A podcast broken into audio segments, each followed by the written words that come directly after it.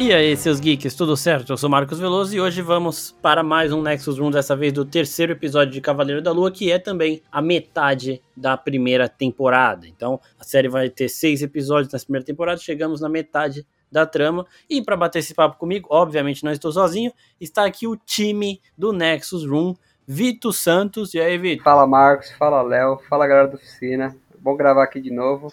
Apesar do episódio não sei lá tudo isso, né? E o Léo, como o Vitor já adiantou, o Léo da Team Comics aqui também. E aí, Léo? E aí, Marcos, e aí, Vitor? Ó, o Léo tá um pouquinho mais empolgado que o Vitor. E assim também. Começando aqui a falar do episódio, eu senti uma mescla muito grande de, de reações eu, na minha opinião, foi o melhor episódio da temporada até agora. O Vitor já não gostou tanto. E eu tava vendo no Instagram também, uma galera que não gostou e uma galera que achou o melhor episódio, não sei o que. Então, eu tô vendo essa mescla e eu quero saber de você, Léo. Você ainda não falou para mim aqui se, o seu, se esse é seu episódio favorito, se você não gostou, o que, que você achou do terceiro episódio? O terceiro episódio, ele apresenta mais o Mark, né, que tava meio desapresentado nos últimos episódios. Ele dá mais destaque para ele, mostra né, o lance dos deuses e tudo mais. Tipo, não é um episódio ruim, tá ligado? Eu acho que as pessoas não gostaram muito dele porque os últimos dois episódios tinha muita ação, muita pauleira, tá ligado? Esse é mais, é, é mais contido. Mas não é um episódio ruim. É, lembrando que, né, o padrão da série aqui tem uma cena de ação foda. Os três episódios têm uma cena de ação foda. A desse aqui, na minha opinião, também é a mais foda, mas a gente vai falar dela mais pra frente. O episódio começa com a Layla conversando com a, com a falsificadora lá, que é tipo uma tia de criação dela, aparentemente, era amiga do pai dela. O pai dela era um arqueólogo no melhor estilo Indiana Jones. Léo, tem alguma coisa do pai dela nos quadrinhos ou não? Mano, ela é uma personagem já um pouco B nos quadrinhos, entendeu? Então, tipo, a família dela não é muito explorada, sabe? Ah, é, porque, tipo, então o que a gente vê ali dela é isso, né? Que ela tá muito enraizada nessa parada de, de roubo de artefatos, recuperação de artefatos, né? Porque ela fala o mesmo discurso do Killmonger lá em Pantera Negra. Eu não tô roubando nada, eu tô pegando de volta porque já foi roubado do nosso povo, não sei o quê. Isso é, é uma parada coisa. que, inclusive, eu super concordo com o Killmonger, mano. Você sem, sem Miguel. Eu também concordo total, assim. E. Vitor, que, que você achou também dessa primeira introduçãozinha da Layla? Tem alguma coisa a reforçar aí ou não? não essa, essa, primeira cena eu achei legal. É, mostra ali bem quem ela é, né? A gente tinha visto só ela como uma parceira ali do Mark, mas a gente começa a entender mais sobre ela, da origem dela, fala se vai voltar de novo para Cairo, ou seja, ela é de lá, né? Então a gente aprende mais ali sobre isso. E a introdução é muito legal, né? Porque vai mostrando que ela é uma personagem foda também, sabe? Que ela tem ali suas habilidades, o, ela sabe falsificar documentos, entendeu? Ela tem ela uma zica, lista né? de do que ela pode ver, de que nacionalidade ela pode fazer o passaporte dela, ou seja, é, eu gostei muito desse, desse outro lado dela que a gente não tinha visto, sabe? No primeiro, no primeiro episódio que ela aparece, no segundo, né? Ficava com uma impressão de que ela tava ali meio perdida, e nesse a gente vê que não, ela não tá perdida não, ela sabe o que tá fazendo, e ela também uma personagem forte, né? Que é, que é legal a gente ver isso. Que não fica ali só de segundo plano, só ali fazendo as vontades do, do, protagonista. E assim também, esse episódio é, eu gostei dele porque ele aprofunda, como é um episódio de meio de temporada, é sim um episódio de transição, né? E ele aprofunda as relações de todo mundo, aprofunda os personagens em si. E esse começo da Layla eu achei bem legal também para saber um pouquinho mais sobre ela. E aí, de novo falando de Indiana Jones, a gente já vai pro Mark, lá no Egito atrás do Harrow, né? Porque o Harrow no comecinho do capítulo também ele acha a, região lá da tumba, né? Ele achou mais ou menos a localização, agora ele tem que cavar, tem que procurar por ali, mas ele tá chegando perto e o Mark tem que impedir. E o parada que me lembrou Indiana Jones foi no momento que ele chega para lutar com os caras e o maluco começa a girar a faca, riscar o chão, ficar dançando. E eu lembrei daquela cena de Indiana Jones lá que o cara da espada começa a fazer vários bagulho com a espada e tal, girar, não sei o que.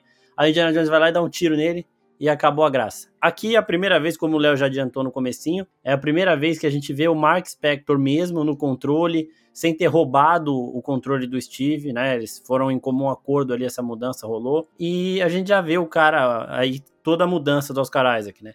A gente já vê o sotaque é, norte-americano, a gente já vê o cara mais confiante, mais engraçadão. E a cena de luta aqui, já no, no começo do episódio, eu achei legal também. Só que é aquela parada, né? Toda vez que tiver um reflexozinho na, na, na área, o cara que não tá no controle do corpo vai querer assumir e vai acabar entrando em conflito com o outro. Isso acontece com o Mark e o Steve. Léo, nessa primeira cena de luta aí, o que, que você achou? Ela num, como um todo. Porque assim, uma, ah, uma parada que eu achei da hora também é que o Mark vai socar o moleque e ele trava, tipo, ele, ele para, porque é um cara, era um, um capanga do Harold, só que muito jovem, né? Então, a gente já vê também que o Mark ele tem essas ele não é completamente pirado a ponto de sair matando e socando todo mundo. Ele dá uma segurada quando a gente é criança, tal, que ele vê que também é vítima da situação. Então tem essa camada também pro Mark aí nesse momento. Ah, mano, essa, essa pequena cena, esse começo da cena de luta é muito da hora, é, é muito bem feito.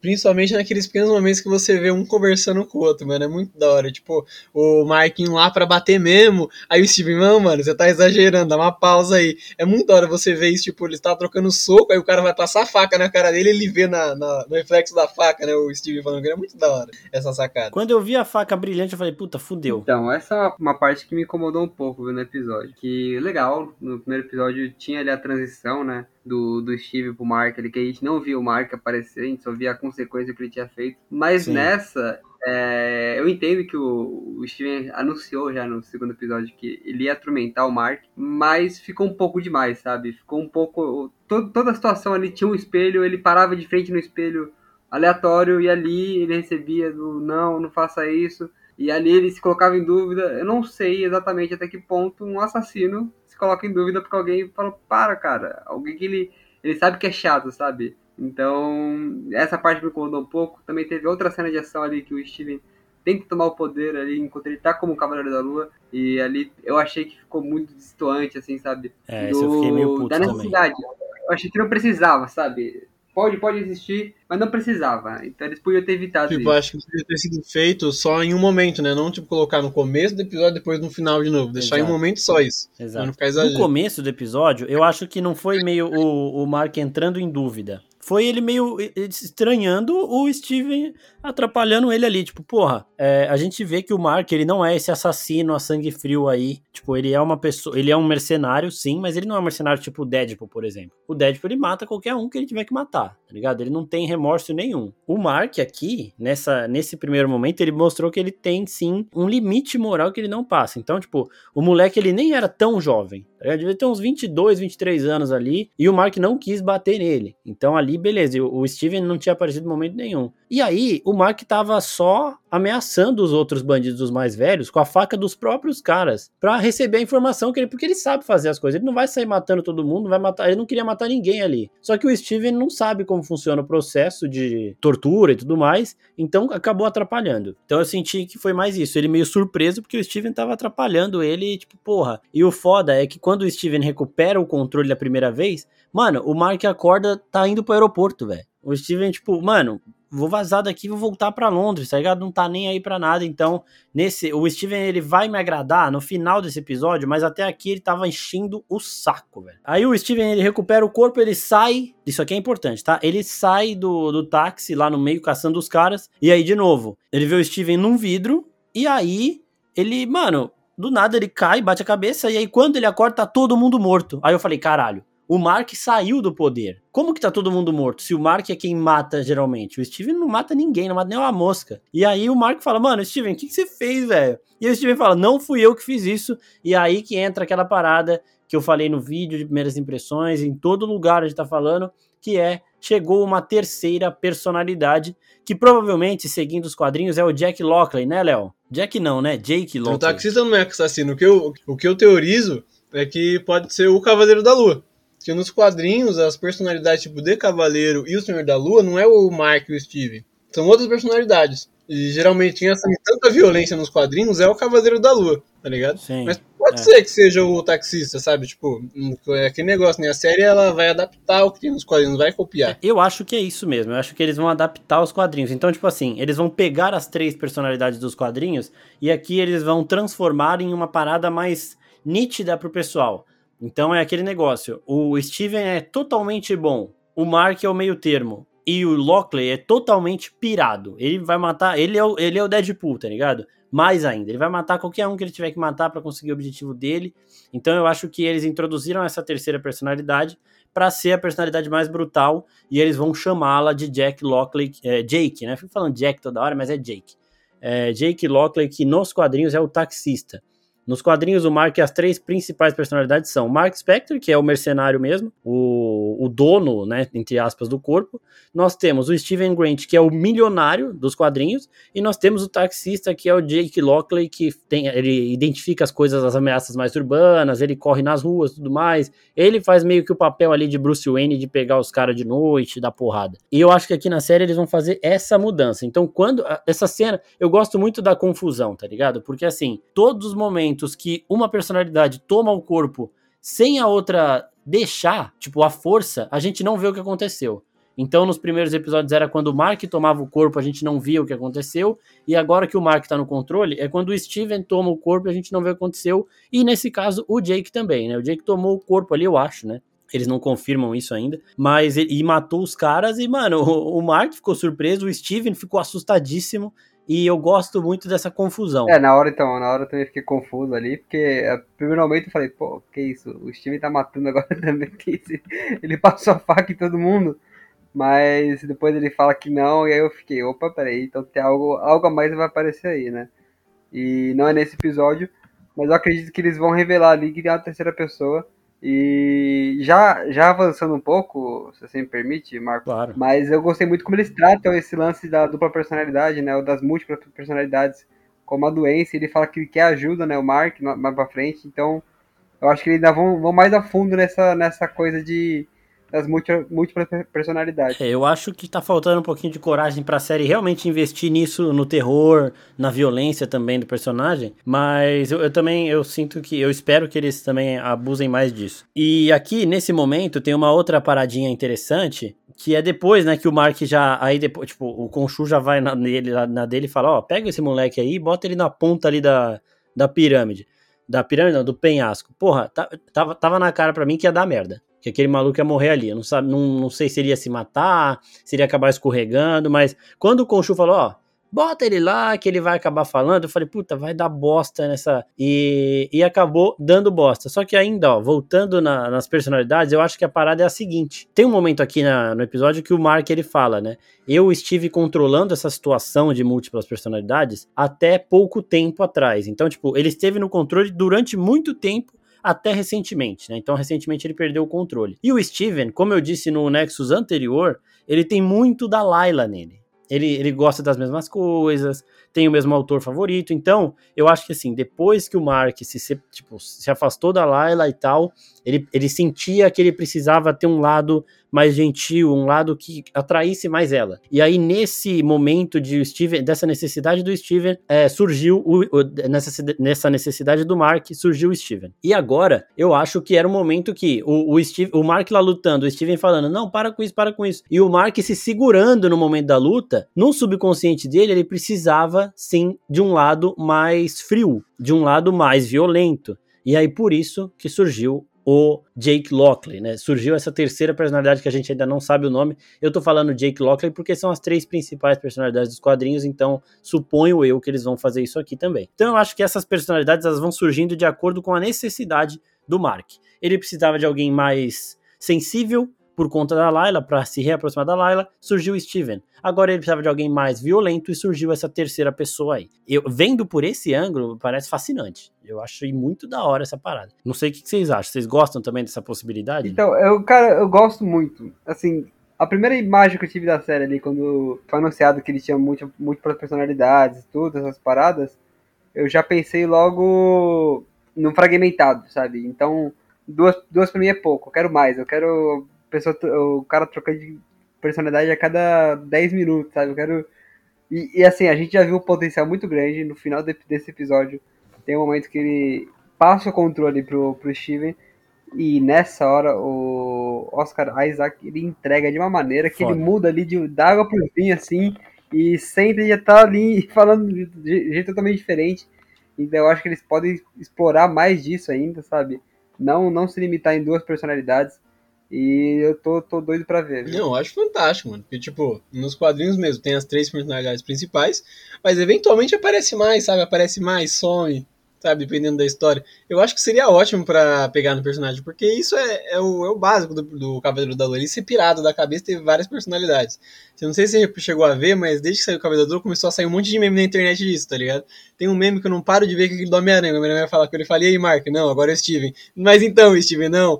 agora é o taxista. Não, mas então, agora é o Steven de novo. Tá ligado? Isso é o, é o básico do personagem, ter um pirado da cabeça. Então, quanto mais, melhor. Mano. Exatamente. Eu vi um meme também agora no Twitter que eu rachei o bico, que é o, o Cavaleiro da Lua falando sozinho. Ele fala, é normal falar sozinho? Aí ele responde, sim. Aí o outro, ah, então tá bom. Aí o último responde, ufa, então tá tranquilo. Tipo, é, é a mais, velho. O Cavaleiro da Lua, tipo, ele tem também essa veia um pouquinho cômica também, né? Em certos momentos aí. E aí, dando sequência, a gente já descobre aí, depois que o cara morre, o Khonshu ele tem que pensar num novo plano para atrasar o Harold. Né, porque o Harold tá fazendo as coisas dele lá. E aí ele invoca aquele. Ele, ele faz com que os outros deuses egípcios se reúnam na base da, da imprudência, né? Então, tipo assim, putz, é, eu quero, eu preciso falar com a polícia. É um bagulho que aconteceu, por exemplo, em Peacemaker, né? O vigilante, ele tinha que ser preso. Então ele entrou lá no, no, no, refeitório da polícia, é uma cena absurdamente maravilhosa. Ele entra no refeitório da polícia, tá todo mundo comendo, ele pega a lata de lixo e taca na porta. E o policial vai lá e prende ele, obviamente. Né? E aqui o Conchu precisava falar com os caras de qualquer jeito, e é o que ele fez? Ele infringiu a lei, ele interferiu diretamente, ele expôs os outros deuses porque ele começa a mexer no céu. Então ele acelera ali o entardecer, ele coloca a lua na frente do sol, porque esse é o poder dele, né, de manipular aí o tempo, o espaço e tudo mais. E aí os deuses ficam putos e convocam a reunião. E aí lá na reunião ele fala, ó, o Harold, ele tá querendo ressuscitar Amet e assim, vocês têm que cuidar disso. Só que, mano, o, o que me incomodou muito, me incomodou muito real nesse episódio, foi isso, porque antes dele entrar nessa reunião, ele não fala nada pro Mark. O Mark vai lá completamente na, no cego. E ele vira, a única coisa que ele fala é: "O Harold ele é muito inteligente, a gente precisa ter uma sustentação muito forte aqui. Não pode deixar dúvida de que o cara tá fazendo merda. E, mano, ele não tem nada. Ele não tem nada. Ele, ele simplesmente chega lá, ele simplesmente perde o controle na argumentação já com os próprios deuses. E quando o Harold chega, tá na cara, já tá muito nítido de que não vai dar certo o plano do Khonshu. Que os deuses ali vão acreditar na palavra do Harold. Então essa cena me incomodou muito, muito mesmo. Falando da mitologia, a gente vai falar mais dela, desses deuses e todos aí, num vídeo, no YouTube. Então a gente foca aqui no episódio. Vocês também se incomodaram com essa situação? Ah, é. Foi meio, foi meio broxante, sabe? Porque mostra ali todo, toda a construção ali, todo o tribunal ali é, de deuses egípcios, tudo. E ele estava muito mal preparado, assim, sabe? Se, se a Marvel quer abordar esse, esse lance de tribunal, de julgamento, cara, esse, essa preparação foi totalmente abaixo, assim, se chama aí o Demolidor aí pra defender ele, porque tá difícil, viu? E, não, e fora que a, a, parte que o Mark não sabe que o, o, o Conchu vai entrar nele pra falar por ele, né? Então fica os gritando, você não sabe se é o Mark que tá resistindo, se é o Conchu que tá totalmente descontrolado, mas é uma cena constrangedora, assim, sabe? E é isso, a hora que o Harold entra, não, não tem dúvida de que os caras vão falar, pô, esse cara tá maluco, gente. Primeiramente, muito da hora, né? Inclusive, você sabe de descobrir ali quem que era a antiga peguete do Conchuma, né? É, ah, é, é, fantástico, mano. No comecinho, ele já não. Você lembra de mim? Putz, não lembro. Mano, é muito épico esse pedacinho. Mas depois, é que nem o Vitor falou, mano, aquele negócio dele falar gritando, desesperado, enquanto tá todo mundo falando calmamente. Tipo, mano, você vai ganhar o quê com isso? Não vai ganhar nada. Então foi um pouquinho de vergonha alheia assistir esse bagulho, mas de resto. Foi mesmo, velho. Tipo, meio que escancarou um desespero do Conchu. Mas assim, é, é, é, isso que eu tava falando no começo aqui, né? Eles aprofundam muito os personagens. Então aqui a gente vê um lado do Conchu, que é aquele lado que, tipo, ele consegue o Mark fazendo as coisas para ele na base da ameaça, né? E aí, quando ele não tem poder para ameaçar, porque ali ele tá conversando com outras divindades, até superiores a ele, a gente vê esse desespero, né? Então eu achei legal ver isso. Tipo, ver eles completamente sem ter o que fazer ali e ver o Harold. O Harold tá me irritando. Eu tava conversando com o Vitor sobre isso antes do episódio começar. E ele até falou, né? É o objetivo do vilão. E realmente tá conseguindo, porque essa fala mansa dele consegue engambelar todo mundo, já tá me tirando muito do sério. Porque ele chega com esse papinho de. É de abusivo, mano. É de abusivo mesmo. Parece o. Eu tava falando isso. Parece o Arthur do Big Brother. Ele fala baixo e ele vai te irritando, te irritando. E aí você grita, você é o surtado maluco da porra, você que tá errado. Por quê? Porque ele só fala baixo. Ele fala os bagulho nada a ver, mas ele não perde o controle. Então, para quem não sabe o que tá rolando, vai achar que ele tá certo e quem tá gritando tá errado. Então, isso me irrita muito no Harold. e essa situação real deu vergonha alheia. O que eu gostei é o que o Léo falou mesmo, de a gente ver um pouquinho do clubinho aí dos deuses aí, porque o Khonshu, ele tem a amorzinha dele, que é a deusa do, do amor e da canção, né? O nome dela tá anotado aqui também, obviamente, é a deusa Hathor. E os outros deuses que estavam nesse, nesse conselho são Horus, Isis, Tefnut e Osíris. O Osíris é filho do Horus e da Isis, são as divindades mais importantes aí, e falta o Anubis. E de novo, o Anubis está faltando aqui. A gente viu cadeiras vazias ali nesse conselho. A gente já tinha falado desde o primeiro Nexus Room que a Amit, ela tá pulando o Anubis nessa, nesse momento de decisão aí de quem é culpado e quem não é. E agora, de novo, falta o Anubis. Eu não sei se eles vão abordar isso. Eu não sei se estão tirando completamente o Anubis da parada porque a Marvel não tem direitos em cima do personagem, porque como o Anubis eu acho que é o, o deus egípcio mais popular, pode ser que os, os, direitos de usar o nome dele não estejam com a Marvel, estejam com outra o estúdio, e aí isso dá uma limitada. E aí eles acabam usando só os outros. Mas, sei lá, tô estranhando um pouco essa falta do Anubis realmente. E, e aí, passando esse momento, a crushzinha do Khonshu, ela dá uma ajuda, né? Ela fala, ó, você pode tentar procurar tal coisa que aí você vai achar o lugar onde tá a tumba da Amit, que é um segredo até para as divindades. Só que antes, peraí, antes a gente tem que só lembrar um negocinho. As divindades egípcias, de novo, são aquilo que o Léo falou elas foram meio que. Elas abandonaram a humanidade, elas se sentiram abandonadas pelos humanos e acabaram abandonando os humanos. E uh, elas deixam os avatares dela decidirem as coisas. E os avatares estão ali apenas para observar. É, eternos feelings, né? Eles não vão interferir, vão só observar. E a gente já viu isso com Eternos e com, os próprios, e com o próprio Vigia. O Vigia acaba interferindo, o Eternos também, e provavelmente as divindades também vão acabar interferindo em algum momento, até porque o Conchu já interfere pra caralho. E nisso, o Conchu tá desesperado, porque ele fala: se a gente não interferir, a gente vai acabar perdendo este reino. Vamos acabar perdendo a Terra. Então eu achei muito legal também essa parte, porque é coisa que deixa uma abertura para o futuro, né? Pode ser explorado algo a mais nesse sentido no futuro. Só da hora falar que se interagir, né? Que nem eles mesmos falam. Que não é que eles querem interferir em nada, eles só querem, tipo, saber o que tá rolando na Terra. Eles não querem mexer com nada, eles, tipo, ah, só quero saber o que tá acontecendo lá. Isso é muito da hora. Quando eu falo, não, mas a gente tem que fazer alguma coisa, cara, mano, a gente não liga pra Terra. Se quiser fazer alguma coisa, é por sua conta pessoal só tá lá pra, pra ver mesmo, isso é muito da Ah, não, e o lance também deles falarem, né, que não, o, o Harry não fez nenhum crime, não. O cara matou meio mundo aí, né? Mas não, o cara tá tranquilo, pô. Não, não vi nada de errado que ele fez. Então, quer dizer, eles não estão nem aí pros humanos, não estão nem aí pra, pra o que acontece na Terra. É só o que afeta o clubinho deles, que eles vão ali tomar uma posição e por isso que eles estão neutros. Aquele negócio, né? Como que isso afeta o Vasco? Exato. Não afeta o Vasco. Não afeta o Vasco. E aí. Tava o, do Grêmio.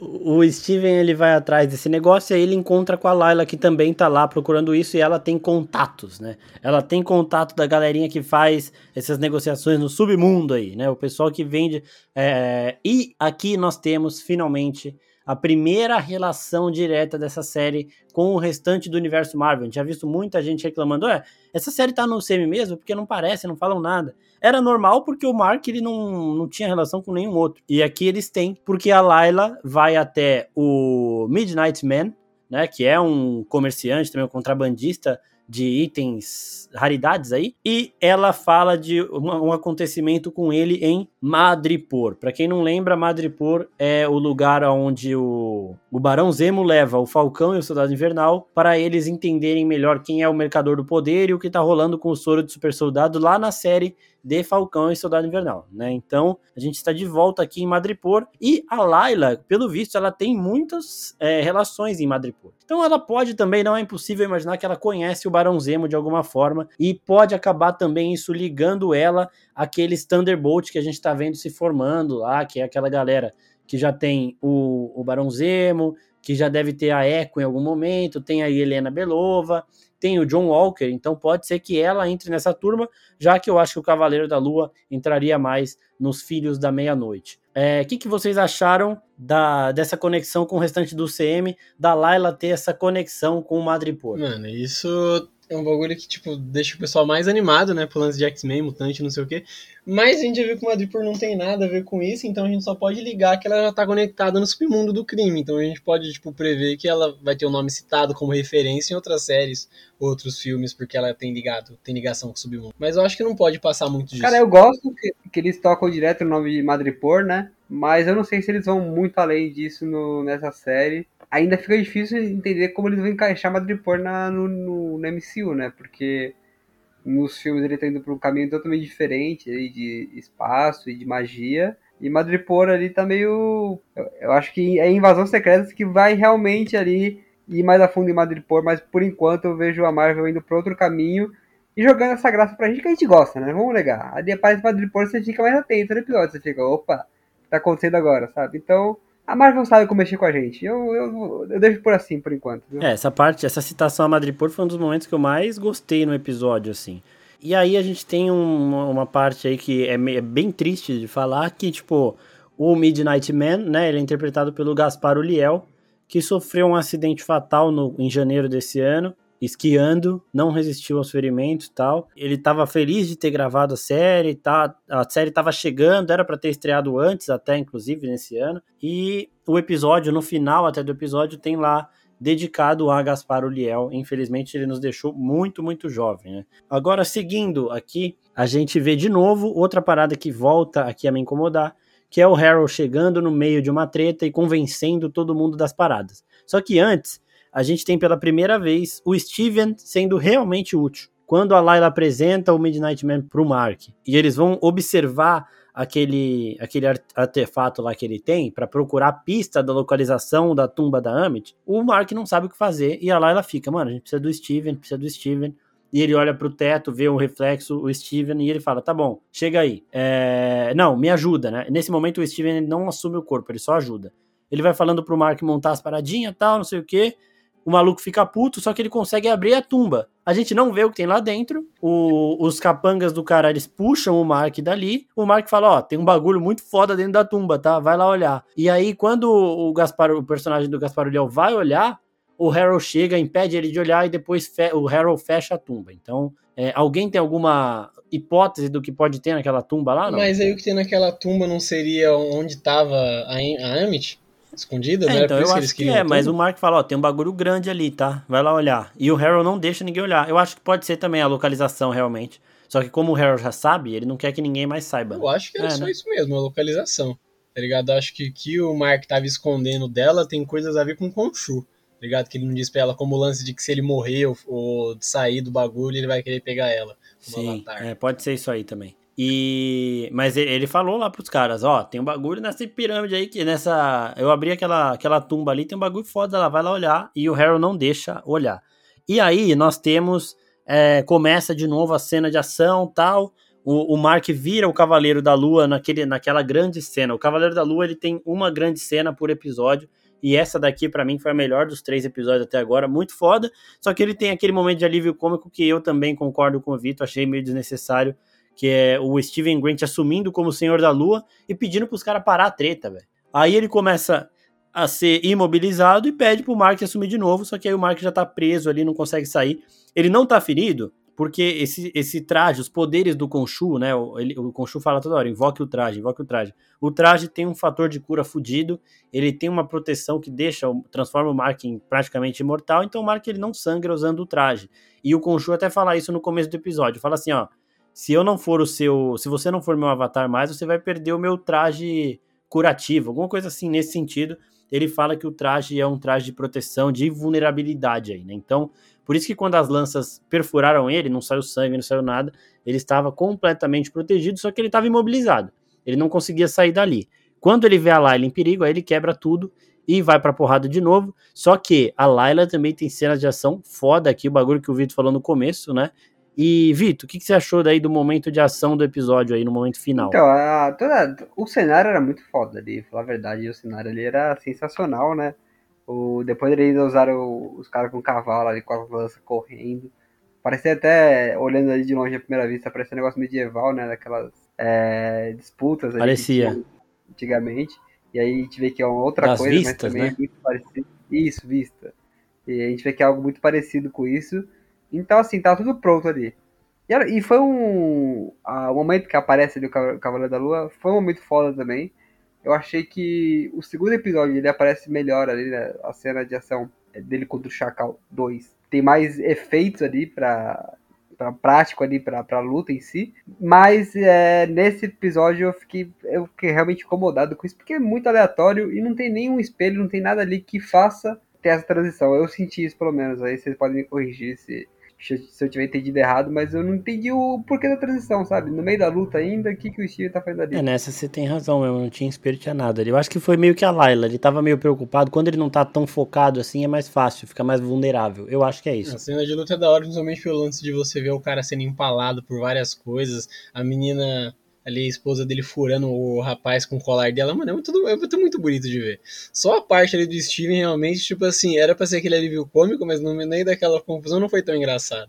Mas tirando isso, é. Mano, foi realmente muito. Quanto mais eu penso nisso, mais eu vejo que foi muito jogado. Tipo, mano, o cara entra, pede pra todo mundo parar, parar é empalado, pede pro, pro Mark voltar, assumir o controle e ele volta.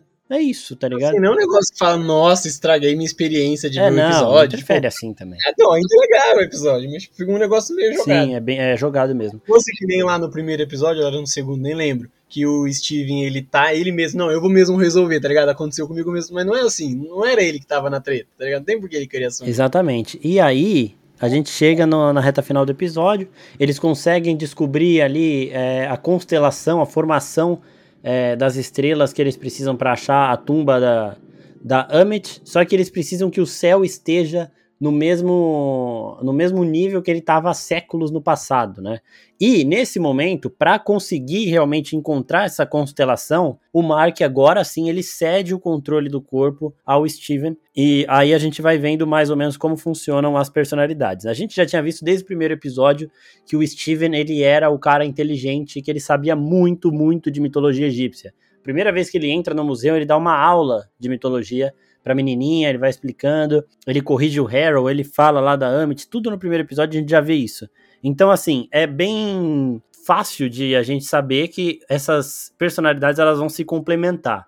No momento da porrada vai entrar o Mark, no momento da razão no momento de, analisar a situação, de pistas, de detetive, investigação e tudo mais, vai entrar o Steven. Isso é uma coisa que a série está mostrando desde o começo e é extrema, eu vi gente reclamando, ai, as personalidades elas viram um gatilho, uma, um atalho para resolver todos os assuntos. Não, desde o começo foi mostrado que o Steven era o lado inteligente e que o Mark era o lado porradeiro. Né? É como se tivessem duas pessoas ali, é uma dinâmica de, de duas pessoas que direto tem, que é o cara mais inteligente e o cara mais porradeiro e eles acabam se complementando aí. E o Steven e o Mark, eles são exatamente isso, tá desde o começo da série aí, não é, não é atalho nenhum, é uma parada que tá dentro da trama bem é nítida também, tá na cara, estampado, assim, para todo mundo perceber. E aí, o Steven descobre tudo isso e o Khonshu fala: Ó, oh, eu sei como fazer voltar essa, tipo, deixar essa constelação no céu, só que vai ser foda. E vai ser foda por quê?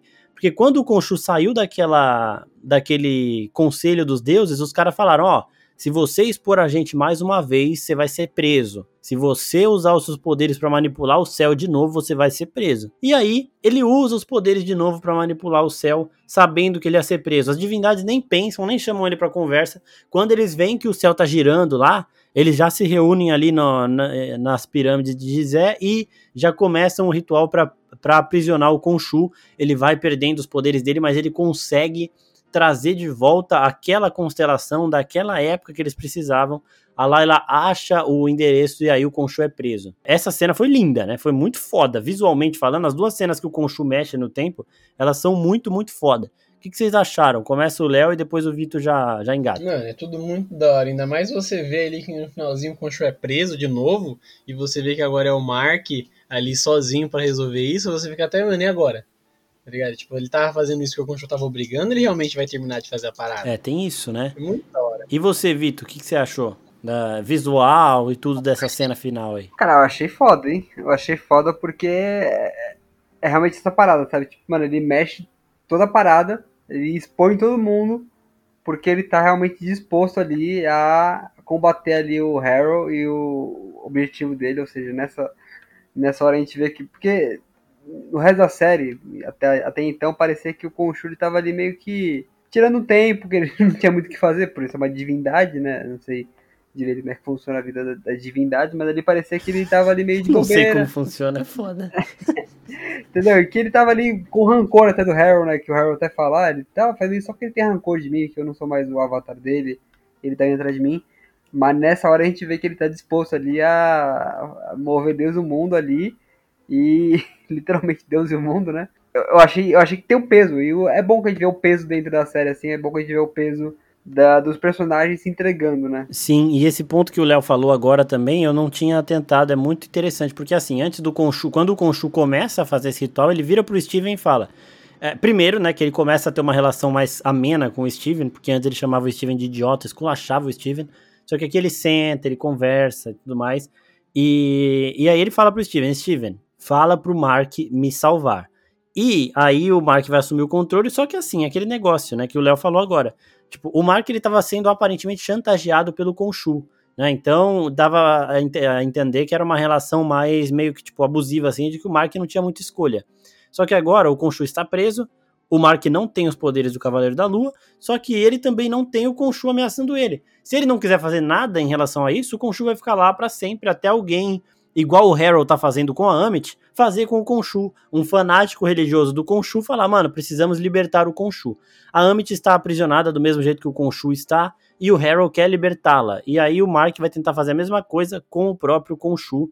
Então vamos, a gente vai ver de novo novas camadas na relação dos dois, né? Uma relação de compreensão também. Então as personalidades, as duas, começam a se entender.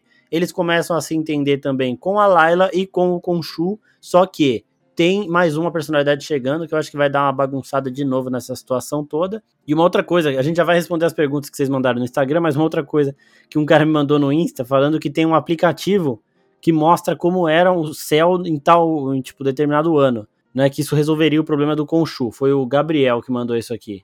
O Gabi Al 333.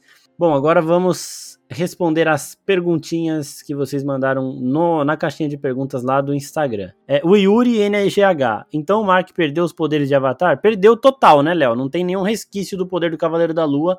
Agora, como diz o Deadpool, ele vai precisar do esforço máximo para resolver a missão. É isso, pelo menos nos quadrinhos, como o Mark já é milionário, né, tipo, ele tem a roupa do Khonshu, é a roupa dele mesmo, que ele faz, tipo Batman, ah, tá. tá ligado? Mas não a cara que tem agora. Então, é ele por ele mesmo. Maximum effort. E aí o Franklin Viana. Queria saber quando que o Harold vai se dar mal. Eu também queria. Eu tô ficando cada vez mais puto com esse filho da cuzão aí. Mas é no final, né? Como sempre, é no final da temporada. A gente já viu o Conchu deixando ele. Tipo, ele não sai. Isso que me irrita. Ele não sai do controle. Conchu tá mexendo no céu. São duas cenas maravilhosas visualmente falando a do, prime do primeiro momento nesse episódio, do final do episódio. Só que, mano, você não vê o Harold com medo em nenhum momento. Você vê ele debochando do Conchu, tipo, nossa, você tá desesperado mesmo, hein? E assim, esse sacrifício do Conchu mostra quanto ele se importa com a humanidade.